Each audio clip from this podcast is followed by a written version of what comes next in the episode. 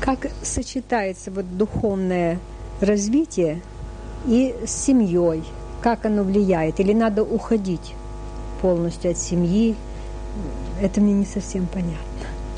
Пожалуйста. Сама по себе практика, она не предусматривает, что человек будет делать что-то особенное. Но это также было бы глупо, когда некоторые люди пытаются сбежать от дурного общества. Ведь нет же такого города, где живут только одни хорошие люди. В каждом городе есть одни люди и вторые. Поэтому глупо было бы искать точно так же, как самое тихое место для занятий. Вряд ли можно найти место, где вообще нет никаких шумов и никаких звуков. Поэтому самое лучшее не искать каких-то спокойных условий, а научиться заниматься прямо здесь. Поэтому точно так же, что и касается семьи. Ведь практика, она изменяет не условия человека, она изменяет его отношение к миру. Поэтому человек, он не бежит от семьи, он изменяет свое отношение к семье.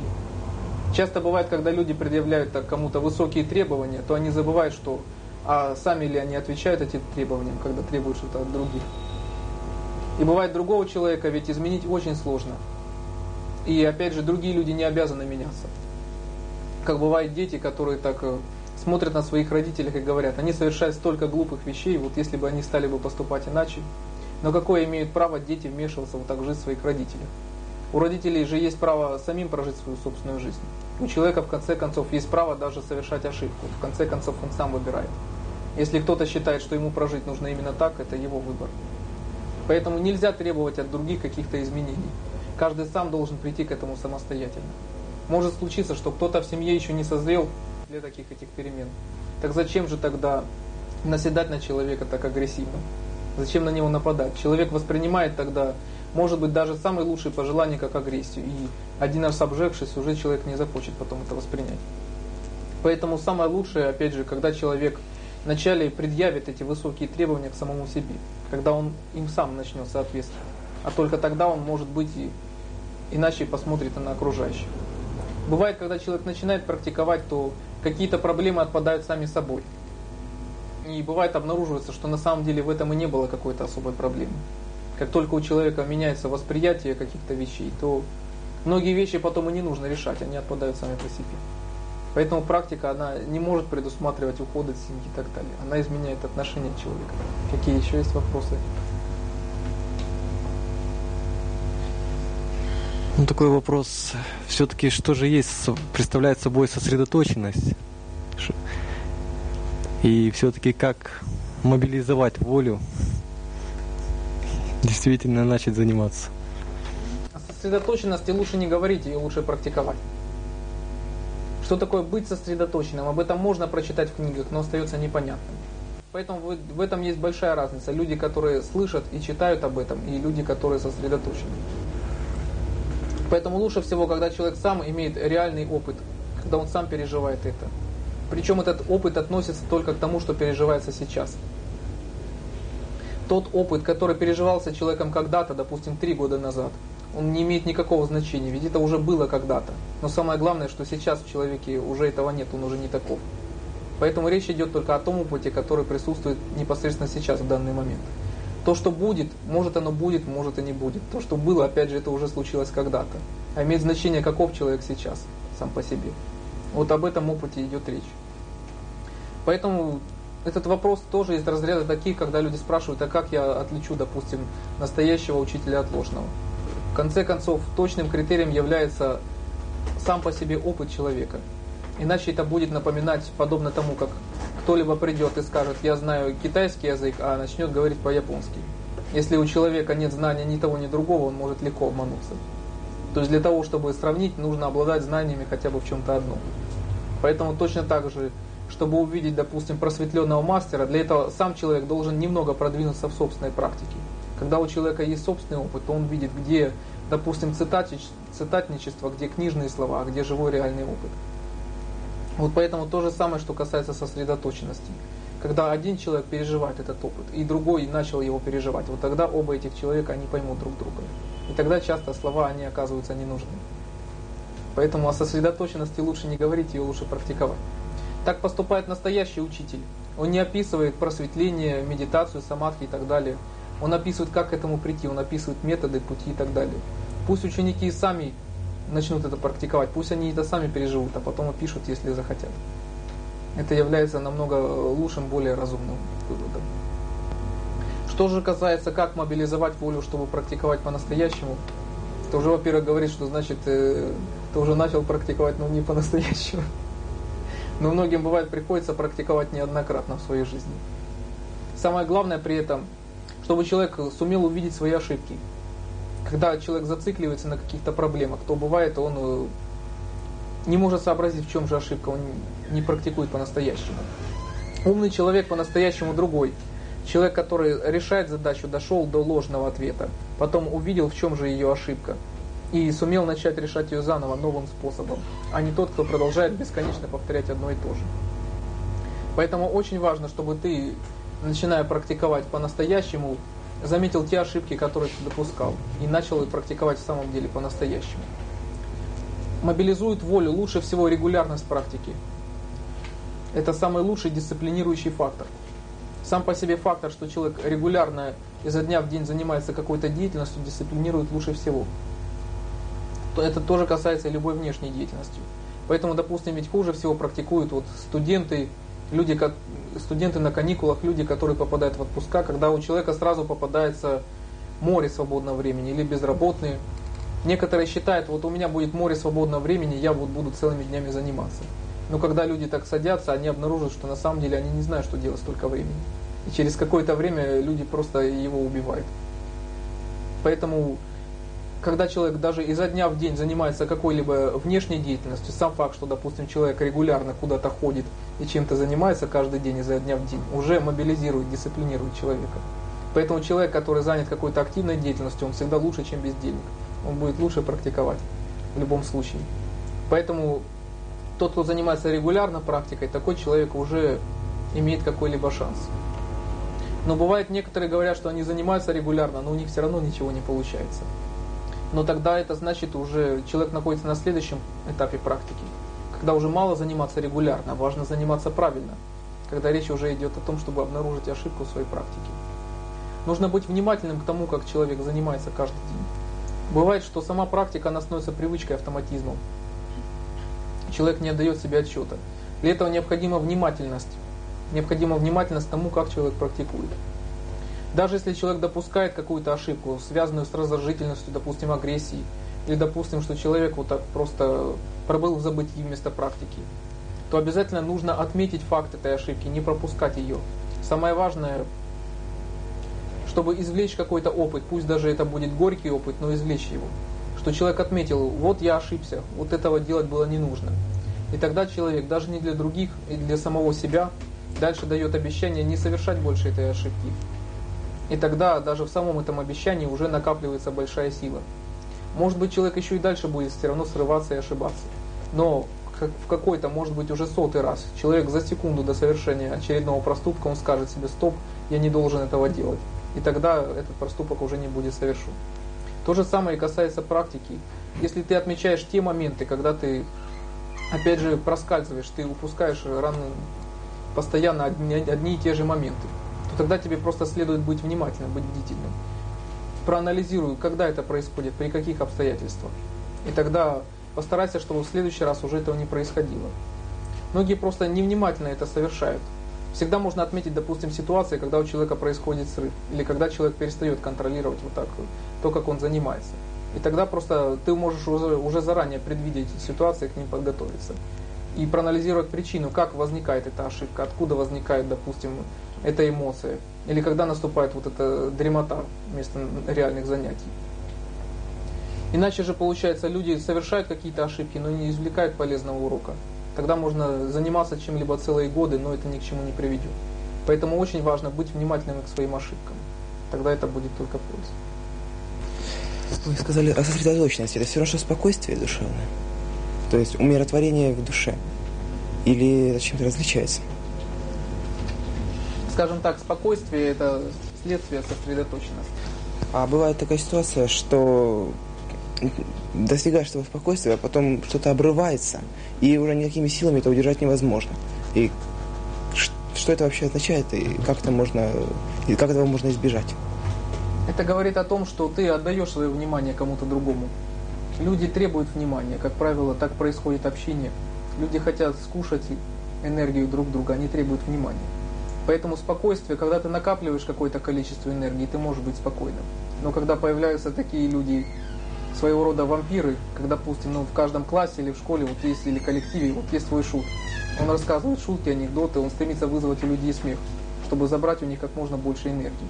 И человек даже не желая смеяться, он начинает смеяться. То есть он отдает энергию. И вот когда, когда ты вот находишься в спокойном состоянии, ты отдаешь кому-то внимание, кто-то овладевает им. Даже может даже не человека, а какое-то обстоятельство. То получается за твоим вниманием уходит энергия. И тогда ты теряешь энергию, теряется спокойствие. Это является ошибкой. Да, это является здесь ошибкой. Для этого необходима как раз практика. Практика, которая позволит вначале человеку научиться контролировать внимание, не отдавать никому, не впускать никакое чужое мнение в себе. В практика в смысле того, что удерживать это спокойствие и, допустим, то на том же примере не засмеяться. Этого не нужно делать специально, спокойствие возникает само по себе. Когда человек контролирует свое внимание, он просто спокоен. Для него это нормальное, естественное состояние. Как раз человек, который ощутил вкус практики, для него становится ненормальным быть раздраженным, возбужденным, как обычные люди. Обычно это непонятно, потому что часто бывает людям не с чем сравнить. Но когда человек ощутил настоящее глубокое спокойствие, ему уже не хочется возвращаться обратно. А если даже если не хочется, все равно как-то возвращается. Чем-то, как-то. Просто получается срыв и не удержаться на этом, в этом спокойствии невозможно просто. Это говорит еще о поверхности практики, то есть концентрация еще очень поверхностна, она не глубоко. То есть нужно заниматься опять начальными упражнениями в концентрации, когда будет достигнут устойчивый навык. Поэтому я говорю всегда о том, что стремиться нужно не к быстрым результатам, а к устойчивым. Спасибо. Э, скажите, а человеческое развитие, оно может развиваться до бесконечности или существует какая-то стадия завершения? Предел существует, поскольку сам человек к себе говорит «стоп». Есть люди, которые вот э, задают себе вопрос, вот для чего мне нужна практика. И человек говорит, вот она мне нужна для того-то и для того-то. То есть человек сам себе поставил какую-то планку и ограничил себя этим. Но когда кто-либо говорит о просветлении, о совершенной мудрости и так далее, то это не предусматривается, что это есть какой-то конечный этап в практике. Просто это начало нового измерения для человека. Такого измерения, которое бывает э, не поддается описанию обычными словами. Поэтому мудрецы прошлого, они все эти последующие этапы в практике, они назвали одним словом, таким как просветление, совершенная мудрость и так далее. Но это означает, что лишь просто заканчивается какой-то один этап на пути человека. И этот конечный этап является начальным этапом многих последующих. Поэтому на самом деле нет предела чем можно совершенствоваться.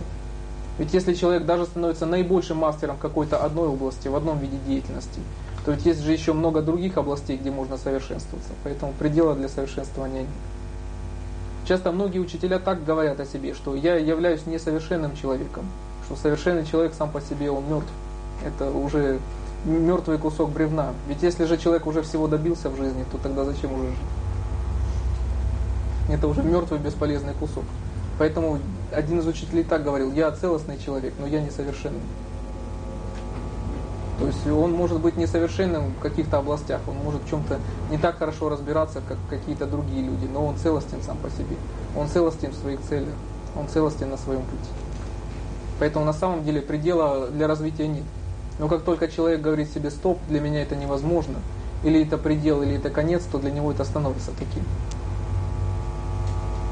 Поэтому существует много разных людей, и у каждого человека существует своя планка для своего собственного развития. Так поэтому зачем ограничивать себя какой-то низкой планкой?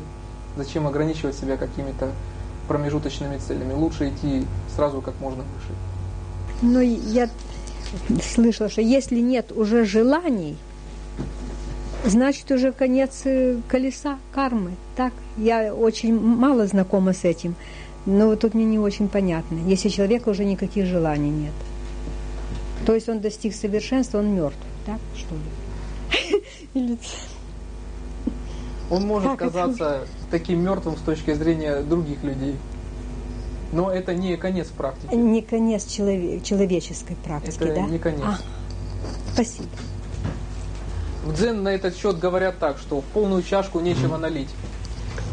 Если человек полон до краев каких-то мнений, каких-то своих эмоций, суждений, то в самом деле что же тогда он может принять в себя? Поэтому вначале человек, он освобождается, он опустошается от желаний, он опустошается от привязанности, от эмоций. И затем, когда это все внутри него уходит, он расстается с этим, то эта пустота, она не является конечным этапом в практике. Тогда внутри себя человек начинает слышать, а что же он есть на самом деле, что же то, что никуда не девалось, несмотря на все мысли и на все спутанные эмоции. И тогда в человеке появляется новая наполненность, та наполненность, которую он раньше не чувствовал. И тогда человек видит новый смысл жизни для себя. В этом самом деле заканчивается привязанности для человека. Его жизнь, она перестает быть стереотипной. Человек перестает жить по шаблону. Уже никто не знает, как он будет жить дальше, что с ним произойдет впоследствии. Но опять же, тогда для человека наступает новая жизнь, новые измерения. С точки зрения окружающих, такой человек вначале, на этом этапе, он может казаться мертвым, пустым. У них может возникнуть непонимание. Откуда оно возникает? Оно возникает из-за страха какой-то короткий момент человек стал иным, он не реагирует так же на все. Ему уже жалко отдавать свое внимание, допустим, на напрасные сплетни и разговоры. И тогда они видят, они не могут контролировать человека, управлять им как раньше. И из-за этого непонимания у них появляется страх. Они стремятся выбить человека из этого состояния, вернуть его обратно. И поэтому они так говорят. Если человек не подчиняется в этот момент чужому мнению, а продолжает идти дальше, то тогда он преодолевает это тогда он становится снова наполненным жизнью, но уже иначе. И тогда он может достичь любой гармонии с окружающими, которую только захочет. Еще есть вопросы? Ну, я сейчас прожил больше 70 лет. За свою жизнь постоянно люблю людям э, давать помощь в любом смысле. Но коли мне помощь э, предлагают положительно, я всегда, значит, отказываюсь. И тем более, значит, тем, которые я помощь даю, даже таким, которые что потом, потом а, получается, что он, в деньгах алкоголик, как манит. Получается, что треба списывать и прощать это дело. А то, что мне дают помощь предлагает положительно, я почему-то отказываюсь. Значит, это значит, как вы сказали, значит, есть положительная карма и отрицательная. Значит, мне положительную, которую я людям отдаю, треба вообще отказаться людям помощь давать, то, может быть, тогда я, я сам трошки восстановлюся более-менее в жизни. Что касается помощи, здесь всегда нужно соблюдать разумную середину. Люди ведь, которые будут только отдавать, это тоже ведь крайность. И человек может отдать все, и тогда он истощится, ему нечем будет помогать дальше окружающим. На самом деле человек, который устал, человек, который нищий, он мало чем может помочь окружающим. Поэтому должна быть разумная середина. Точно так же те люди, которые отказывают всем в помощи, это, это другая крайность тогда. Для чего же тогда они работают, что они с собой все это в могилу заберут, что ли? Поэтому нужна разумная середина. Поэтому нормально, когда человек здесь чувствует пропорцию, он чувствует, когда он может взять когда ему предлагают, он может это взять, и когда он должен отдать уже другим людям. Это не значит, что это делается с точки зрения приличий или морали и так далее. Это является внутренней потребностью у каждого человека. Когда человек, допустим, чувствует свой долг кому-либо помочь. Это делается не для кого-то, не потому, что кто-то назовет его нехорошим, если он не поможет и так далее. С точки зрения общества, может и помогать и не нужно, но человек чувствует, что нужно помочь. От него что-то зависит реально. Сейчас этот человек нуждается в его помощи, и поэтому он помогает. Ну и точно так же для того, чтобы человек смог быть полезным для других далее, точно так же нормально, что он пользуется помощью от окружающих. То есть это именно разумный принцип обмена. Человек и берет и отдает. А что значит выражение целостный человек? Люди бывают, их поступки, их поведение, они напоминают собой очень странную смесь. Бывает, что человек совершает один поступок, потом он соответствует биографии одного человека, потом человек совершает другой поступок, он ему противоречит. Точно так же бывает, что у человека есть в жизни какой-то выбор, и человек начинает сомневаться. У человека вот есть одна цель, потом есть другая, они противоречат друг другу между собой. Но человек, допустим, хочет заработать денег, много денег, и он хочет заработать честными путями. И бывает, когда у человека попадается в жизни ситуация, бывает одна цель, она противоречит другой. То есть он может заработать либо много, но нечестно, допустим либо ничего. ну, честно. И тогда человек мучается, сомневается, он не знает, что же выбрать. Это возникает из-за того, что у человека есть, кстати, обычно даже не две, а много взаимоисключающих друг друга целей. И отсюда возникают вот эти сомнения и неуверенность человека. Человек же, который выбрал для себя уже какую-то одну цель в жизни и придерживается только ей, то тогда такой проблемы выбора уже нет. Что бы ни попало в жизни человека, он уже знает, как ему поступать. Он поступает всегда однозначно. И отсюда появляется настоящая уверенность в себе. Вот это настоящая целостность. Поэтому, как правило, людям именно это нужно, в этом нужно разобраться, что чего они хотят добиться в жизни, какие они цели перед собой ставят. И поэтому, когда ставятся такие цели, нужно всегда подумать, не будет ли это препятствием всем остальным. Никогда нельзя забывать, что является целью, а что средствами. Бывает иногда какое-то средство достичь чего-то, оно превращается в цель. И отсюда возникают проблемы. Поэтому если человек выбрал для себя в качестве главной цели духовное развитие, то тогда ему лучше придерживаться только этих целей. Некоторые люди видят здесь противоречия, они говорят, вот я выбрал духовные цели для себя и выбрал материальные. Вот я хочу добиться успеха и, и там, и там. Скорее всего, такие люди не добьются успеха нигде. Они противоречат сами себе. А, они будут делать наполовину как свою материальную деятельность, и точно так же они будут наполовину заниматься духовной практикой. Скорее всего, и будет ожидать неудачи и там, и там. Потому что если человек избирает материальные цели, они сами по себе исключают уже духовные. Это означает, что человек, он уже отказывается от них. Но если человек избрал для себя главными целями в жизни духовные, это значит еще он не отказывается от материальных. Ведь речь же идет только о том, чтобы изменить его отношение к миру, но не изменять мир сам по себе. Поэтому, что касается буддийских учений, они всегда выступали как самая миролюбивая религия. Не было ни в истории человеческой ни одной войны, которая была затеяна по причине, допустим, буддийской, буддийских каких-либо школ. Всегда, как правило, настоящие последователи настоящих авторитетных традиций это люди, которые являются наиболее законопослушными в обществе и наиболее гармонично в него вливаются. Это доказывает сейчас повсеместное развитие дзен-буддизма по всему миру, который распространился не только в Азии, но и фактически по всем континентам. Он вливается во все культуры, в которых бы он ни появлялся. В каждой культуре он становится своей. Сутью самого учения она остается одной и той же, а форма она меняется в зависимости от национальности, от культуры и местных условий. И это означает именно целостность. Когда человек придерживается только одних целей в жизни, тогда становится понятно, каким путем, как этого добиваться. Если человеку в жизни попадается какой-то выбор, он уже знает, подходит это его пути, либо это ему не соответствует. Когда же у человека нет такого четкого ориентира в жизни, он, у него нет четкого критерия, он не знает, как поступить. Можно еще так если я богатый человек, так, так я не могу заниматься духовной практикой. Или как? Или я должна средства смотреть, такие, которые не были бы жестокими. Я, я имею богатство, и я иду, у меня цель. Но и в то же время я хочу быть духовным человеком. Это не отделяется друг от друга. Есть сейчас же, смотрите, сколько много идут у нас богатые появляются. Они должны быть и духовными тоже. Можно это сочетать? Или нужно, но не... Хорошо, что это вы так считаете, но почему-то богатые люди зачастую так не считают. Что они должны быть духовными. А может быть, можно достичь такого? Конечно, это опять же возможно. Часто у людей, которые обладают большим каким-то состоянием, опять же, им сложно заниматься духовным развитием, потому что у них больше забот и проблем, чем у обычных людей. Но это опять же не значит, что духовное развитие для них закрыто само по себе.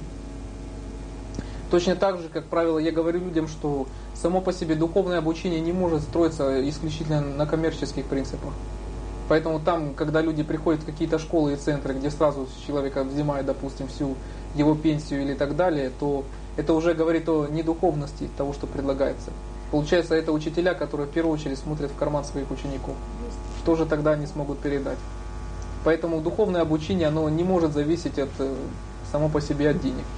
Это, деньги, они могут здесь играть какую-то роль, как какая-то сила, которая может многое делать, но это не решающий принцип. Поэтому богатые люди, они могут практиковать сами по себе. У них тоже есть какие-то проблемы, какие-то препятствия, которые есть у всех людей. Самое главное, опять же, чтобы они пересмотрели свое отношение к богатству. Сами по себе деньги, они ведь являются ни добром, ни злом для людей. Важно просто в чьих руках, для каких целей они используются.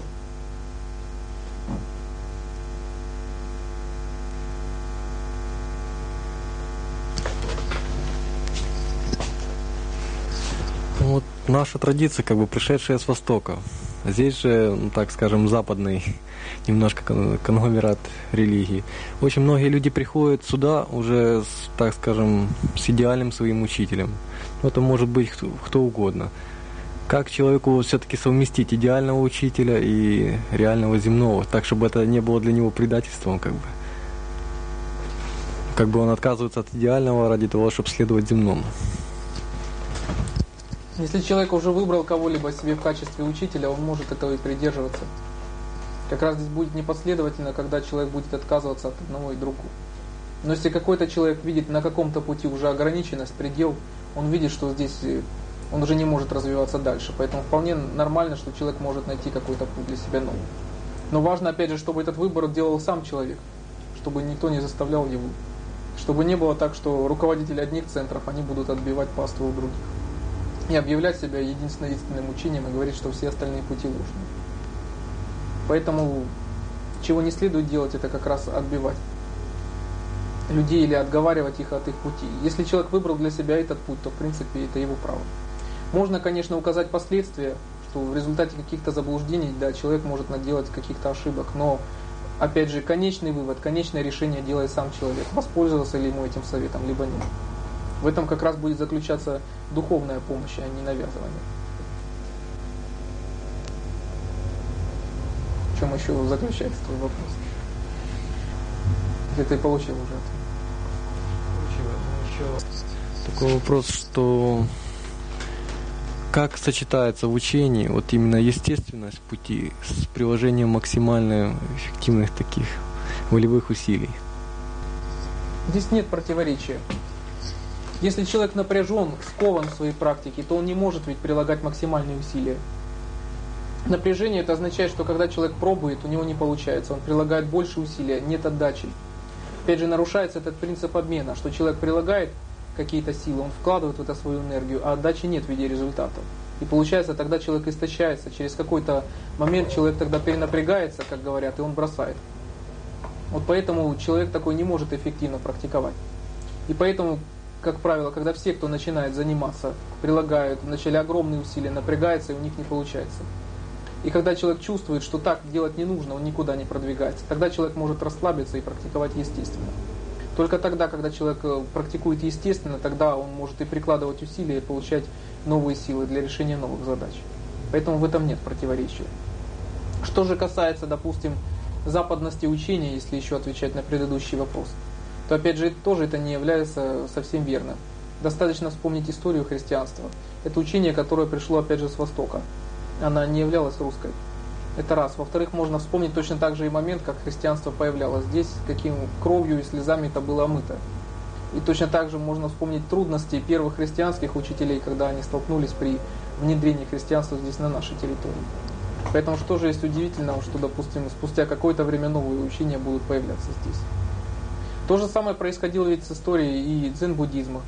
В свое время колыбелью его была Индия, но потом появились индийские учителя, которые понесли его в Китай. В Китае точно так же были свои уже родные коренные религии, даосизм, конфуцианство, которые были развиты повсеместно уже тысячелетия. И вначале индийцы воспринимали как варваров, как чужеземцев. Потом появились еще китайские последователи, которые ходили в Индию с огромными трудностями и опасностями, и точно так же приносили учения и литературу оттуда и переводили их на китайский язык. Поэтому то, что известно как китайский буддизм, появилось уже много позднее. Буддизм в Японии появился еще позднее, уже из Китая. А, допустим, буддизм на Тибете, самый известный сейчас в основном для людей буддизм, появился еще позднее. Так что нет ничего удивительного, что буддизм, допустим, перенесся из одного региона в другой и появляется дальше. Каким образом сочетается практика дзен и практика боевых, искусств? Потому что это очень тоже популярно становится. И в книги, и фильмы, и прочие вещи. Это трудно сочетать, конечно, практически. Когда люди так идут в какие-то сейчас спортивные секции клуба, они встречают, что, как правило, там ведь тренера они не обладают духовными основами. Они часто являются хорошими технарями, и люди в основном усваивают там технические аспекты. А что касается практики медитации, другого людям приходится искать в других местах. Это является такой правдой жизни. Сами по себе единоборства, в самом деле, они появились первоначально именно в буддийских традициях. Когда они появились в начале не как оружие нападения, а как раз мирное средство. Когда человек без помощи оружия, он может справиться с противником. То есть они появились именно для защиты духовных принципов, а не для нападения. Поэтому как раз принципами боевых искусств является не драка, не бой, не конфликт.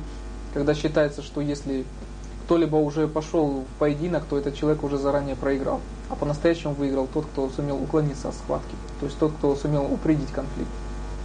Само по себе возникновение ведь конфликта между людьми, оно указывает, что у человека не хватило духовной силы, чтобы остановить этот конфликт в самом начале. Если у человека достаточно внутренней духовной силы, то он способен не допустить конфликт.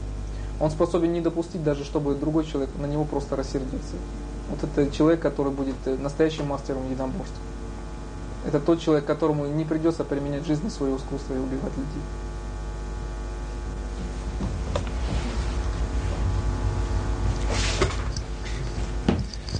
Э, Большое значение для человека имеет гармония. Э, Скажите, существует, ну как вы можете охарактеризовать гармонию? Там есть какие ступени начала или завершения?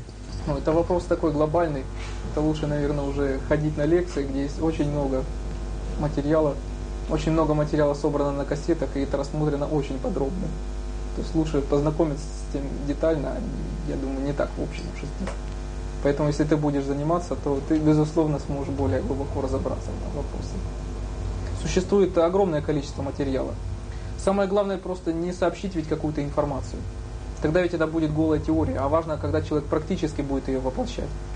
Поэтому хорошо, когда и теория, и практика, они разумно сочетаются. Поэтому хорошо, когда человек не только услышит о гармонии, а когда он практически попытается это воплотить, это будет намного больше. Поэтому если прилагать свои усилия в практике, то тогда еще плюс лекции, они вместе окажут нужный эффект. Поэтому если ты захочешь разобраться в этом, то разберешься тогда лучше более детально сразу же. В текстах серединного пути, путь воина, мы... есть такая, такое выражение, что воину нужна опора. Дальше говорится о том, что эго является зыбкой опорой для воина. Ну вот вопрос, почему вот эго, на эго вот не можно опереться? Ведь эго, оно завоевывает все новые и новые территории. Человек себя будет увереннее и увереннее чувствовать. Это и престиж, власть, деньги, средства и так далее. И второй здесь под вопрос. Практикующий, который еще не обрел устойчивого такого опыта совершенной мудрости, он это тоже не имеет. Это не является тоже для него опорой. Тогда на что же он опирается? Что для него опорой является? Человек, который занимается собственным духовным развитием, у него есть опора. Для человека опорой является его путь, по которому он продвигается. Он сам единственно его защищается, защищает. Безусловно, что же получается, что одни люди святые, которые чего-то достигли, они всецело защищены уже своим знанием, а другие, что ли, настолько беззащитны, что ничего не добьются. Если бы это было бы так, то тогда не было бы достигших учителей. Поэтому защищает человека сам путь, по которому он продвигается. Пусть человек разбирается в чем-то еще не очень глубоко, но, по крайней мере, у человека уже есть понимание, как нужно совершать правильные поступки. Некоторые говорят, вот я не буду никому ничем помогать. Вот когда я сам разберусь полностью во всех духовных вопросах, вот только тогда я начну кому-то помогать. Вот когда я сам стану просветленным, пусть ко мне лет через 20 придут, и тогда я, может, отвечу на эти вопросы.